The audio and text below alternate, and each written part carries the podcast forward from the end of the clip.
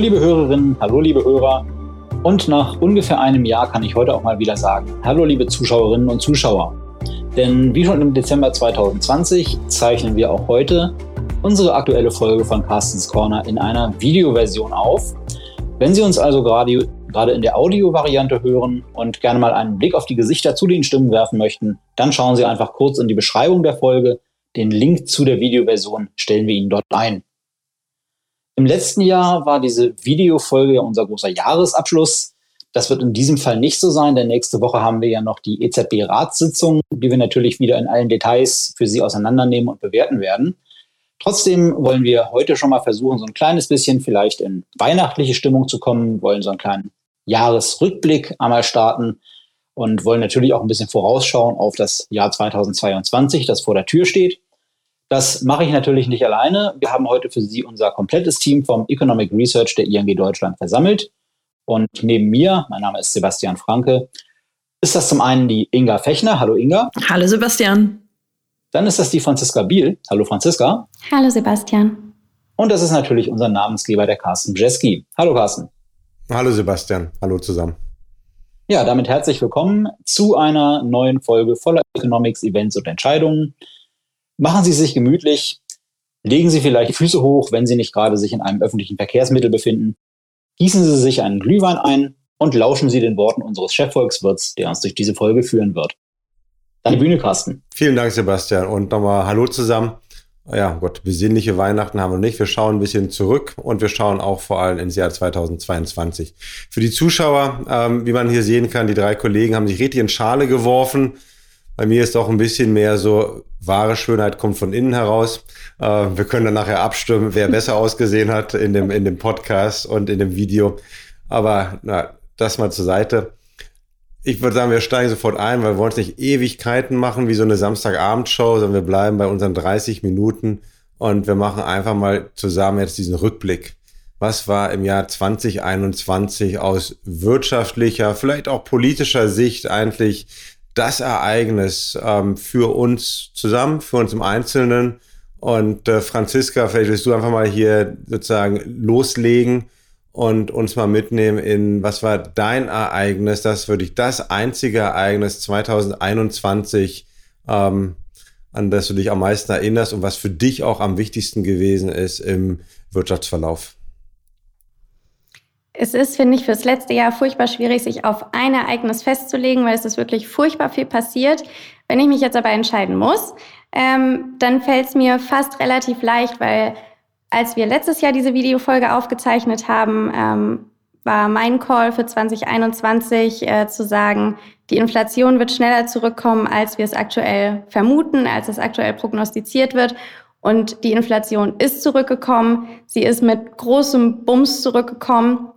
Ähm, und war ja wirklich auch das Thema, was uns komplett durch 2021 begleitet hat. Ähm, deswegen Rückkehr der Inflation ähm, mit all den Treibern, über die wir auch ganz ausführlich gesprochen haben durchs ganze Jahr, mein Thema des letzten oder diesen Jahres. Das heißt, die Christine Lagarde hätte eigentlich dich anrufen müssen, weil du diejenige gewesen bist, die eigentlich schon immer wusste, dass die Inflation im Jahr 2021 wieder, wieder steigen wird. Du sagst es, ja. Obwohl dann doch, man, solche, solche Rückblicke haben natürlich immer sowas wie ähm, Gespräche in der Kneipe, wenn die mal offen hat, über, über Börsen. Also man redet auch immer nur über die, über die, die möglichen klasse Tipps und Anlageentscheidungen, die man getroffen hat. Ich schaue jetzt mal so ganz kurz zurück und ich erinnere mich an noch den gesamtglobalen Outlook der ING Volkswirte und die hatten, dachte ich, auch schon einen relativen Anstieg der Inflation da aufgeschrieben. Ähm, und ähm, über Sachen, so wie auch an der Börse, über die Anlagen, mit denen man komplett daneben lag, spricht man natürlich nicht so gerne. Lass uns mal heute ändern. Ähm, mit welchem, welchem Tipp 2000, Ende 2020 fürs Jahr 2021 lagst du denn so richtig daneben? Ja, das gab es auch, aber auch zum Glück in dem Fall wirklich. Also wir haben letztes Jahr gesagt, ähm, es ist wahrscheinlich, dass die Arbeitslosigkeit in diesem Jahr irgendwie deutlich ansteigen wird, ähm, dass die starke Unterstützung in Form von Kurzarbeiten, Anstieg der Arbeitslosigkeit nur ein bisschen verschleppt, ähm, hatten Sorge, dass wir am Arbeitsmarkt echt eine Krise sehen würden. Und man irrt sich nie gerne, aber in dem Fall wirklich schön, sich geirrt zu haben. Diese Krise haben wir nicht gesehen. Die Arbeitslosigkeit, die ist rückläufig. Genauso auch die Kurzarbeit. Auch gut, wenn wir da jetzt aktuell wieder einen Anstieg sehen dürften. Aber gut, damit lagen wir falsch. Aber in dem Fall ganz schön, sich geirrt zu haben. Ja, genau. Da bin ich mit einverstanden. Das ist doch, da, da freut man sich, wenn man mal daneben gelegen hat. Ähm, Sebastian, du liegst natürlich nie daneben mit, dein, mit deinen Prognosen. Darum hattest du dir ja, glaube ich, Ende letzten Jahres auch eine Prognose ausgedacht und ausgesucht, die schon relativ schnell deutlich werden würde. Da ging es dann noch um äh, die, die US-Wahlen und äh, die verbliebenen Senatorenplätze in, ähm, in, in einem Staat, wenn ich mich gut erinnern kann. Ähm, was war denn für dich jetzt so das, das, das Ereignis? Also das erste kleine Gefühl des Sieges Anfang des Jahres natürlich, als die Stimmen ausgezählt waren in den USA. Darüber hinaus so ein bisschen noch das, das große gesamtwirtschaftliche Ereignis für dich? Ja, das eine große Ereignis ist vielleicht gar nicht so ein Zeitpunkt, an dem irgendwas stattgefunden hat. Das war tatsächlich, würde ich sagen, die breite Ausrollung der, der Impfungen gegen Corona, die dann im Frühjahr und zur Mitte des Jahres hin dann Fahrt aufgenommen hat, die ja doch ähm, vor allem natürlich viele, viele Todesfälle und schwere Erkrankungen verhindert hat, aber uns ja halt auch erlaubt hat, den Sommer über mehr oder weniger normale wirtschaftliche Aktivität zu verzeichnen oder zumindest sehr viel dichter dran an Normalität, als wir es äh, für die rund zwölf Monate davor hatten. Und ähm, auf der anderen Seite zeigt sich daran aber auch äh, wieder ein, ein Problem, das man immer wieder beobachten kann, das vielleicht so ein bisschen zu klein gedacht wird. Wenn ich mich erinnere, wie damals in der Anfangszeit nicht genug Impfstoff zur Verfügung stand, der dann rationiert und priorisiert werden musste, was letzten Endes daran lag, dass äh, die Unterhändler der EU da irgendwie um zwei oder fünf Euro pro Impfdosis äh, noch gefeilscht haben mit den Herstellern was am Ende vielleicht einen niedrigen einstelligen Milliardenbetrag gespart hat. Äh, und wenn man andererseits dagegen rechnet, äh, was für volkswirtschaftliche Kosten uns erspart geblieben wären, wenn wir etwas früher, vielleicht nur ein paar Wochen früher, in der Lage gewesen wären, wieder zu einigermaßen normalen wirtschaftlichen Leben zurückzukehren, äh, dann war das meines Erachtens keine besonders gute Abwägung. Ja, das, das stimmt. Ich meine, es ist auch interessant, wie schnell die Zeit vergeht, ne? dass man solche Sachen auch wieder vergisst. Die, die Impfstoffknappheit, das ganze Falschen darüber. Ich noch erinnern kann, wie man da auch eigentlich darum geschlagen hat und gesucht hat, wo gibt's jetzt endlich diesen ersten Impftermin? Und äh, Ende, Ende des Jahres wird man eigentlich jetzt überschüttet mit, äh, mit Appellen, um sich endlich impfen zu gehen, während doch im, im Frühjahr das genau andersrum aussah ähm, ja, wo man Schlange stehen musste, wo man 100 äh, verschiedene Telefonate führen musste, um irgendwo diesen, diesen einen Termin zu bekommen. Wenn ich mich erinnere, Franziska, du bist doch relativ weit gefahren für deine erste Impfung, ne, weil du irgendwas gefunden hattest. Ähm, ja, das äh, vergisst man dann auch wieder, wieder ziemlich schnell. Ähm, Sebastian, aber so der, der, der Tipp, mit dem du daneben lagst, ähm, Hannover 96 steigt wieder in die erste Bundesliga auf könnte so einer gewesen sein, war es aber wahrscheinlich nicht mal als Realist. Der Tipp wäre bestimmt nicht von mir gekommen, nein. Äh, dafür kenne ich diesen Verein doch mittlerweile lang genug. Nein, aber daneben gelegen habe ich tatsächlich auch, was äh, den Arbeitsmarkt angeht. Das war auch meine große Befürchtung, dass wenn diese Stützungsmaßnahmen auslaufen, die Kurzarbeit, die wir ja schon angesprochen haben, oder auch die äh, Aussetzung der Anzeigepflicht für Insolvenztatbestände, wo wir auch davon ausgegangen sind, dass das ähm, viele Probleme möglicherweise nur verschleppt hat und quasi Firmen am Leben gehalten hat, deren Substanz das eigentlich gar nicht mehr hergegeben hätte und die dann, dann eben über den Jordan gehen, sobald eben Insolvenztatbestände wieder angezeigt werden müssen. Das ist ja auch nicht so gekommen in dem großen Umfang und äh, diese Resilienz des Arbeitsmarktes hat mich sehr positiv überrascht und ist tatsächlich auch eins der Dinge, die mir von diesem Jahr 2021 dann doch sehr positiv in Erinnerung geblieben sind. Ja, und letztendlich ist das wirklich äh, Kurzarbeit ne? und, äh, und Unterstützung ähm, der Regierung. Ja, wobei man natürlich auch gesehen hat, jetzt kommen, kommen die Leute aus der Kurzarbeit zurück. Die Zahlen zur Kurzarbeit sinken deutlich. Und äh, die Leute gehen aber aus der Kurzarbeit nicht in die Arbeitslosigkeit, sondern kehren in ihre reguläre Beschäftigung zurück. Und wir haben tatsächlich parallel zu den Leuten, die aus der Kurzarbeit rausgehen, ja sogar ein Sinken der Arbeitslosigkeit, zumindest äh, jetzt über die Monate Sommer und Her äh, im Sommer und im Herbst zu verzeichnen gehabt.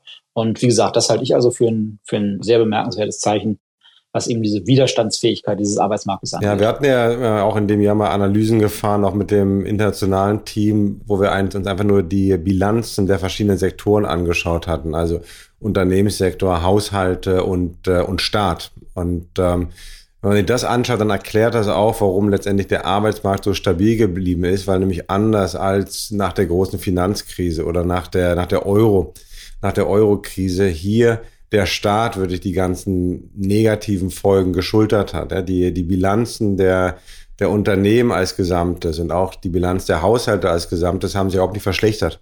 Die haben sich teilweise sogar verbessert. Nur der, der Staat hat halt diesen Megaschock, diesen Megaschock auf sich genommen. Und das war dann letztendlich doch die Erklärung, warum ja, Unternehmen, Arbeitsmarkt so extrem stabil geblieben sind. Inga, für dich war es ja eigentlich nur so professionell ein halbes Jahr. Aber du hast natürlich auch beim, äh, beim, beim Kinderwagen schieben und äh, die Treppen hoch und runter ähm, hieven nur über Wirtschaft nachgedacht und äh, die Nachrichten täglich nur. verfolgt. Was war denn jetzt für dich so ein bisschen das, das, das größte oder bemerkenswerteste wirtschaftliche Ereignis 2021? Ich fand, was man auch schön mit einem Bild natürlich unterlegen kann als größtes Ereignis, das ist das äh, Festhängen der Ever Given dieses Containerschiffes im Suezkanal im März.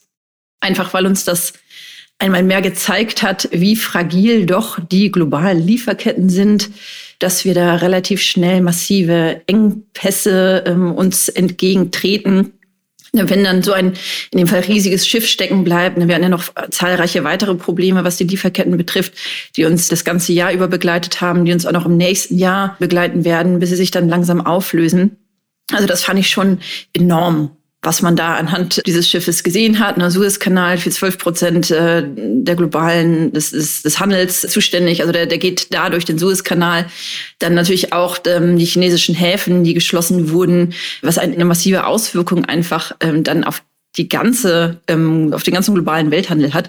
Das fand ich schon wirklich bemerkenswert und hat mich auch in meinen äh, arbeitsfreien Monaten äh, begleitet. Du hast dir angeschaut, wie dieses Boot versucht hat, sich zu drehen und welche, welche, welche, welche Kurven es versucht hat, um wieder frei zu kommen. Ähm, aber ich komme gleich noch zu der anderen Frage, bevor mich jemand fragt, weil das wäre genau eigentlich auch so mein Punkt gewesen, der das be bemerkenswerteste des Jahres 2021 war. Inflation konnte man, wenn man wollte, Ende letzten Jahres sehen. Ähm, ich denke, die haben wir auch gesehen, dass die kommen wird. Aber die, die, äh, die Lieferengpässe, die hatte wirklich in der Heftigkeit, also ich nicht auf dem Schirm und ich glaube kaum einer auf dem Schirm. Wir hatten damals noch vor einem Jahr ein bisschen gesprochen über die, äh, die Briten. Damals haben sich teilweise lieber lustig gemacht, weil dann war ja wieder das erste Jahr nach Brexit und dass dann die Briten vielleicht ein paar Lieferengpässe ähm, haben könnten. Aber es gab wirklich niemanden, der diese Heftigkeit von Mikrochips, ähm, Tretlagern für Fahrräder, Bremsbelege, Stahl, Magnesium, der wirklich diese, diese ganze, die ganze Bandbreite gesehen hat. Und das ist für mich eigentlich das, das wirtschaftliche Ereignis des Jahres 2021.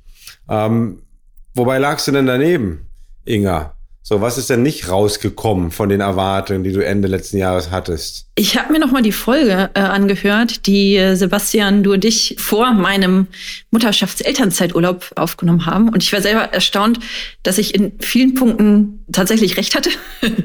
Hat mich ein bisschen äh, überrascht. Ah, noch so eine, super. Aber nur, das ist hier wirklich nur, das ist wie Champions League. Aber ich hatte gesagt, dass ähm, in Bezug auf die globale Reisetätigkeit, dass das im Sommer auf jeden Fall wieder stattfinden würde, europäisch und auch übersee, dass ich mir das gut vorstellen könnte.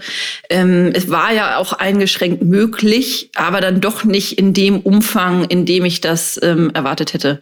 Also da lag ich doch ein bisschen daneben, ähm, dass die ganze globale Reisetätigkeit doch noch weitaus eingeschränkter war, äh, als ich das im letzten Jahr zu dem Zeitpunkt erwartet habe.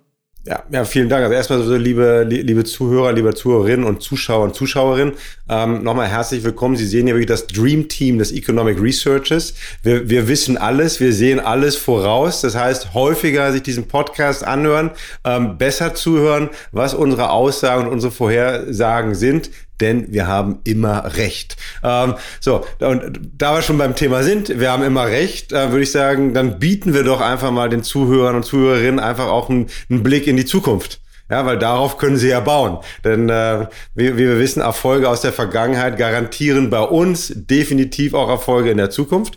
Ähm, Franziska, was passiert denn dann 2022? Worauf müssen wir uns einstellen? Welche, welche Prognose, die aktuell noch die wenigsten auf dem Schirm haben, wird Wahrheit werden im nächsten Jahr? Tatsächlich, ob das jetzt die allerwenigsten auf dem Schirm haben, kann ich jetzt so nicht sagen, aber was meine Prognose für 2022 ist, betrifft im Zweifel oder betrifft die, die Entwicklung am Immobilienmarkt. Ähm, viele hatten während der Krise ähm, erwartet, dass die Hauspreise oder die Immobilienpreise sich ein bisschen abkühlen, dass die Krise vielleicht dafür sorgt, dass die Immobilienpreise ein bisschen fallen. Wir haben in der Vergangenheit oder in den letzten Quartalen und Monaten gesehen, das ist nicht passiert. Es gab noch keine Entspannung. Und tatsächlich ist jetzt aufgrund dieser anhaltenden Lieferkettenstörungen ähm, Kampf gegen den Klimawandel sind das alles Punkte, die dafür sorgen dürften, dass die Hauspreise auch im nächsten Jahr doch noch deutlich weiter ansteigen. Also was den Immobilienmarkt betrifft, im nächsten Jahr auch noch keine Entspannung in Sicht. Das wäre meine Prognose fürs kommende Jahr. Ja, das ist ja eine einfache. Das ist ja fast so wie Sebastian von einem Jahr. Da, da, da, da muss noch mal ein, da muss noch einer mal nachgelegt werden. Was, was haben denn die, was ist denn das sozusagen die, die Außenseiterprognose? Also der, der Zuhörer, die Zuhörerin, der Zuschauer, die Zuschauerin, die jetzt denkt, Mensch, diesen Podcast, Carson's Corner, schaue ich mir an, weil die Leute haben immer recht. Ähm, was, also was erwarte ich jetzt nicht und wird trotzdem eintreffen, weil Franziska Biel uns das jetzt heute mitteilt. Okay, dann, dann gehe ich nochmal zurück, dann gehe ich nochmal zurück zur Inflation tatsächlich. Und ähm, es gibt 10 ein Modell. nächstes Jahr Inflation. Oh, nee. Nee, nee so weit würde ich nicht gehen.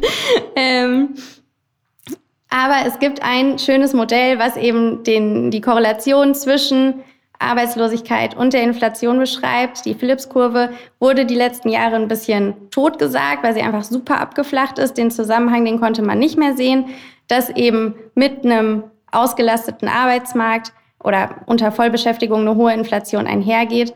Ähm, mein Tipp wäre jetzt, die Inflation, die bleibt auch noch länger hoch. Damit bin ich jetzt nicht so Außenseiter, aber ähm, dass eben die Phillips-Kurve tatsächlich zurückkommen wird. Dadurch, dass die Knappheit am, an Arbeitskraft ähm, eventuell doch deutlich länger anhalten könnte als ähm, als man es sich vielleicht aktuell wünschen würde, ähm, was dann eben auch dazu so oder dazu führen wird, dass es deutlich äh, mehr Lohndruck geben wird. Ähm, also Rückkehr der Phillips-Kurve würde ich auch im nächsten Jahr sehen. Okay, das Comeback der Phillips-Kurve im Jahr 2022. Ich weiß nicht, war das nicht, äh, nicht Helmut Schmidt oder so, der irgendwann mal meinte, dass die Deutschen lieber ähm, ein, ein Prozent mehr Inflation hätten als ein Prozent äh, mehr Arbeitslosigkeit? Na gut, werden wir mal raussuchen. Ähm, Sebastian, wie schaut es denn bei dir aus? Welcher, welchen todsicheren Tipp fürs nächste Jahr kannst, äh, kannst du uns allen mitgeben? Hm. Was hattest du gesagt? Etwas, was du nicht erwartest, aber was trotzdem eintreten Na, Am liebsten, wird? am liebsten natürlich. Vielleicht der Abstieg von Hertha BSC? Ähm, du, du, weißt ja nicht, was ich erwarte. Du ja, weißt ja nicht, was ich erwarte. BSC? Aber das, äh, das wird nicht passieren. Also das, wird, das ist einfach ein, das ist ein Außenseiter-Tipp. Okay, dann halten wir das, dann halten wir das an der Stelle mal fest. Ähm, Ansonsten denke ich, dass die Weltgemeinschaft es leider auch im Jahr 2022 oder zumindest über beide Teile des kommenden Jahres noch nicht schaffen wird, die Impfungen wirklich weltweit auszurollen, auch äh, für, für breite Bevölkerungsschichten, gerade in den Entwicklungsländern und anderen halt stark bevölkerten Ländern. Und das heißt, dass wir dem Coronavirus auch weiterhin reichlich Raum für die Entwicklung allerlei möglicher Mutationen bieten werden. Und von daher gehe ich davon aus, dass die Omikron-Variante des Virus, die aktuell ja die Nachrichten beherrscht, leider noch nicht das letzte sein wird, dass wir von Corona gehört haben werden. Und das wäre mein Tipp für das Jahr 2022, dass wir uns dann nochmal mit einer weiteren Variante rumärgern müssen, die uns auf die eine oder andere Weise nochmal neuen Ärger bereitet. Okay, wir das natürlich dann auch in der wirtschaftlichen Also ein bisschen uh, more, more of the same, was Corona betrifft. Aber lang, lang, langsames Ab- oder Wegebben. Die spanische Grippe hat vier Jahre gebraucht, bis man sie hinter sich hatte. Ja, okay. Aber da hatten wir natürlich auch weniger Impfstoffe. Also du sagst, eigentlich sagst du jetzt, wir brauchen vier Jahre, wie die spanische Grippe, bis Corona aus, sich aus unserem Wortschatz Uff. verabschiedet hat. Das wäre dann, wenn wir auf die ersten bekannten Fälle schauen, das Ende von 2023 ungefähr. Und ich glaube, das könnte irgendwann hinkommen, ungefähr hinkommen, dass zum Ende des Jahres 2023 in der Punkt erreicht ist, wo wir uns tatsächlich wirklich keine Gedanken mehr darüber machen okay. müssen. Das könnte ich mir gut vorstellen. Auch wenn das tatsächlich pessimistischer ist, als es momentan viele okay, Leute sehen. Gut, ein interessanter Call haben wir festgehalten. Ich würde gegen beide setzen, äh, sowohl Hertha als auch Corona. Das äh, verspricht dann viel Gutes äh, für die, äh, die Weihnachtsfolge 2022. Ähm, Inga, jetzt mal auch hier mit einem richtigen, ähm, ähm, wirklich News-machenden Call für 2022. Was haben wir jetzt noch nicht auf dem Schirm, aber was werden wir nach deiner Aussage ab sofort äh, zwölf Monate auf dem Schirm haben? Was ich wirklich spannend finde, ist, ob nicht das ganze, die ganze Nachfrage, die wir aktuell haben, die Lieferschwierigkeiten, ob das nicht auf einmal in so ein Überangebot umschlägt. Also es werden Fabriken gebaut für die für die ähm, Chips. Ähm, Fachkräfte sind Mangelware, ähm, wir haben eine wahnsinnige Güternachfrage, die Güter kommen nicht an, die Orderbücher sind voll. Aber wenn man jetzt sagt, okay, vielleicht gibt es einen konjunkturellen Abschwung, ähm, die Leute bestellen einfach nicht mehr so viel, die Sachen sind ja schon bezahlt, sie müssen nur noch geliefert werden. Wenn wir hier auf einmal doch so einen Einbruch sehen würden, oder vielleicht nicht mal einen Einbruch, aber eher so ein Abflachen, na, dass, dass ähm, auf einmal ähm, Angebote nach wieder, wieder zum, zum Einklang kommen, ähm, dass es dann vielleicht auch wirklich zu viel Angebot gibt, in dem Sinne dann auch die Inflation, im Zuge dessen auch die Inflation dann vielleicht wieder auch ähm, weniger wird. Ähm, das das finde ich wahnsinnig spannend, ob das nicht vielleicht ähm, eintreten könnte und das vielleicht auch noch keiner so richtig auf dem Schirm hat, einfach weil wir sagen, okay, Lieferschwierigkeiten normalisieren sich langsamer, äh, Güternachfrage bleibt gut, Arbeitsmarkt äh, bleibt robust, ähm, die Unterstützungsmaßnahmen sind nach wie vor da. Und deswegen hat das keiner auf dem Schirm. Wenn es dann auf einmal in die Gegenrichtung umschlägt und wir dann eben mit diesem riesengroßen äh, Überangebot konfrontiert sein werden. Und bist du dir sicher, dass wir das jetzt schon mitnehmen sollen oder dass wir uns lieber den Podcast in zwei Jahren äh, nochmal anhören müssen, wie, wie du es davor auch schon gemacht hast, um eigentlich dann Ende 2000, sind wir dann, 23 zu sagen, jawohl, die Inga Fechner hatte recht, nur es hat eine Weile gedauert, bis die ganzen Mikrochips-Fabriken halt wirklich liefen.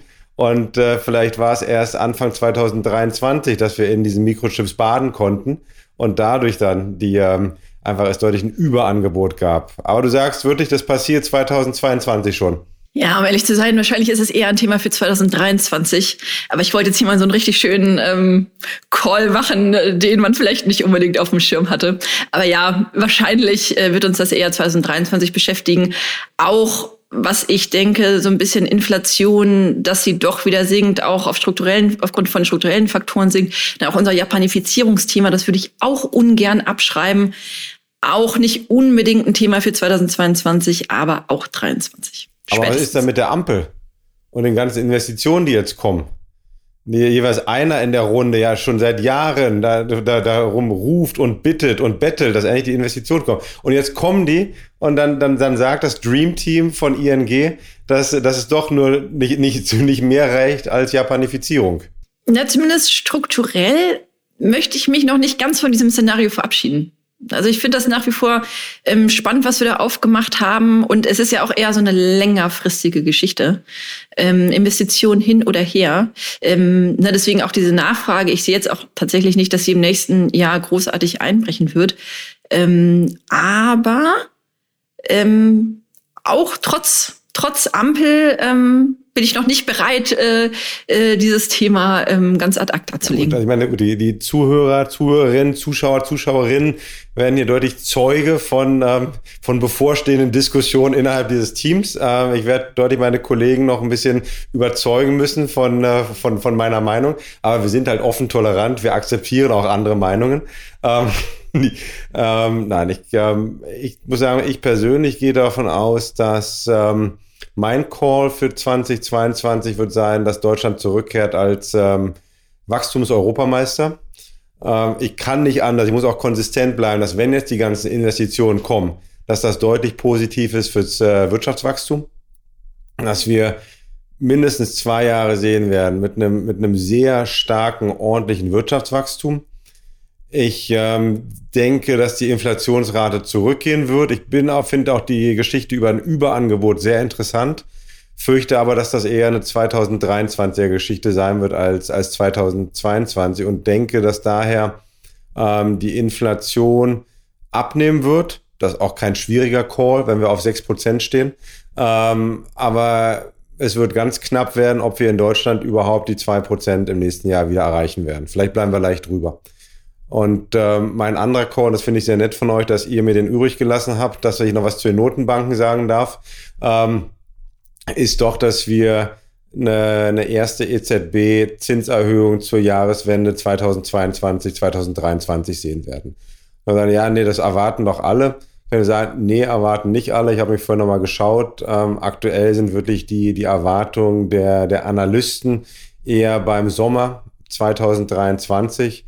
Und ich denke, dass wir uns darauf vorbereiten können, dass die EZB eher mit diesen ersten Zinsschritten kommen wird. Das wäre jetzt so meine, meine in, in aller, aller Kürze die, die Calls für 2022. Vielleicht abschließend noch. Ähm, letzte Runde, drei Runden haben wir hier gehabt. Jetzt würde ich mit der Bitte um, um kurze Antworten. Ähm, ja, wir haben den, den Mega-Call fürs nächste Jahr gehört. Ähm, aber jetzt, wenn ihr euch was wünschen könntet, was wäre dann der Wunsch fürs Jahr 2022. Franziska, dein, dein wirtschaftlicher Wunsch. Ja, ähm, was, was würdest du gerne sehen, von dem du denkst, ist vielleicht nicht wahrscheinlich, dass es passiert, aber wenn du es dir aussuchen könntest, was sollte dann passieren? Das ist leicht. Äh, wir haben uns dieses Jahr ähm, das Thema Ungleichheit am Arbeitsmarkt angesehen, haben gesehen, auch in Deutschland herrscht eine relativ große Ungleichheit am Arbeitsmarkt, insbesondere in den Sektoren, die jetzt auch von der Pandemie besonders getroffen wurden. Und wenn ich mir was wünschen dürfte, dann wäre das, dass jetzt eben durch Erhöhung des Mindestlohns oder auch vielleicht sogar durch den Fachkräftemangel ähm, diese Ungleichheit sich zumindest minimieren wird im nächsten Jahr. Okay, schöner Wunsch. Sebastian, bei dir, außerhalb des Fußballs. Ja, ich wünsche mir natürlich, dass ich mit meinem Call, den ich eben gemacht habe, falsch liege und wir Corona doch sehr viel früher zu den Akten werden legen können, als ich es derzeit befürchte. Wie gesagt, ich bin da nicht allzu optimistisch, aber wenn ich mir was wünschen könnte, dann wäre es selbstverständlich das. Und Inga, zu guter Letzt, dein Wunsch fürs Jahr 22? Die volle Investitionsoffensive in äh, Straßen, in Bildung, in Schulen, in Digitalisierung, dass das wirklich kommt, das wäre schon mein Wunsch. Und das zwar schnell. Ja, muss ich auch noch einen Wunsch haben fürs Jahr 2022. Ähm, mein, mein Wunsch wäre, dass wir keine geopolitischen Konflikte bekommen ähm, wovor ich ein klein bisschen Angst habe, dass wir sozusagen, und das hat natürlich auch immer wirtschaftliche Folgen ähm, oder ähm, wirtschaftliche Auswirkungen. Äh, ich habe ein bisschen Angst, dass wir um die ganze Debatte Energie, Energiekosten, ähm, woher kommt auch die Energie in Europa, dass wir da, ähm, ob das nun Richtung Russland ist, ob das auch in Asien ist, ähm, wir ein deutliches Risikopotenzial haben und ich wünsche mir, dass ich, ähm, dass das nicht eintreten wird. Das ist so ein bisschen so ein schöner frommer Wunsch zu Weihnachten. Ja, das passt ganz gut zur besinnlichen Zeit. Ähm, ja, Friede für alle. Das, ähm, aber vor allem um, äh, um, um des, des, des wirtschaftlichen Friedens willens. Ich würde sagen, wir haben fast eine halbe Stunde geschafft. Ähm, Sebastian darf definitiv die letzten Worte machen, weil darauf wartet jeder. Ähm, aber erstmal von meiner Seite aus, allererst einen ganz großen herzlichen Dank an unseren Produktionsleiter, Regisseur, den Andreas, ähm, den halt hier niemand sieht, ähm, aber der wirklich ähm, dieses ganze Ding jede Woche wieder fliegen lässt. Von daher herzlichen Dank und ähm, auch an euch drei. Ja, was die Zuschauer nicht wissen und was sie leider auch nicht sehen werden. Wir werden versuchen, uns noch einmal live zu treffen, was wir halt dieses Jahr kaum geschafft haben, aber vor Jahresende gibt es nochmal das Live-Treffen und da werden wir dann nicht nur diese Folge analysieren, ja, sondern werden vielleicht schauen, ob wir noch andere, bessere Calls fürs nächste Jahr haben, die wir dann im nächsten Jahr in unseren Podcasts mit Ihnen, mit euch teilen können. Ähm, von meiner Seite aus vielen Dank fürs regelmäßige Zuhören, fürs jährliche Zuschauen und ähm, frohe Weihnachten, guten Rutsch und bis ins nächste Jahr. Und jetzt wieder Sebastian, the floor is yours. Ähm, deine letzten Worte. Ja, vielen Dank. Wobei ich jetzt nicht weiß, ob das so ein gutes Zeichen ist, wenn jeder auf die letzten Worte des Podcasts wartet. Aber ähm, ja, danke natürlich auch an euch alle. Zum einen für die interessante Folge heute, zum anderen für die Zusammenarbeit im ganzen letzten Jahr. Danke Ihnen liebe Zuhörerinnen und Zuhörer, liebe Zuschauerinnen und Zuhörer, dass Sie uns Ihre Zeit und Ihre Aufmerksamkeit geschenkt haben heute und das Jahr über. Was wir noch gar nicht erwähnt haben, danke an Angela Merkel für eine lange Amtszeit, der vielleicht die großen Visionen so ein bisschen abgingen, aber in der ich mich gerade im Blick auf die äh, Vergleichswerte in anderen Ländern doch im Großen und Ganzen ganz gut regiert gefühlt habe. Und äh, damit bleibt mir nur noch zu sagen, lassen Sie uns immer wissen, was Ihnen bei uns gefällt oder auch mal nicht so gut gefällt. Hinterlassen Sie uns Bewertungen auf den Plattformen, auf denen Sie uns hören. Wenn Sie Kritik haben, Anregungen, Themenvorschläge, immer her damit. Wir freuen uns, wenn wir von Ihnen hören. Und wie jedes Mal gilt auch dieses Mal, machen Sie es gut, bleiben Sie uns gewogen und vor allem bleiben Sie gesund. Tschüss und alles Gute für die Feiertage.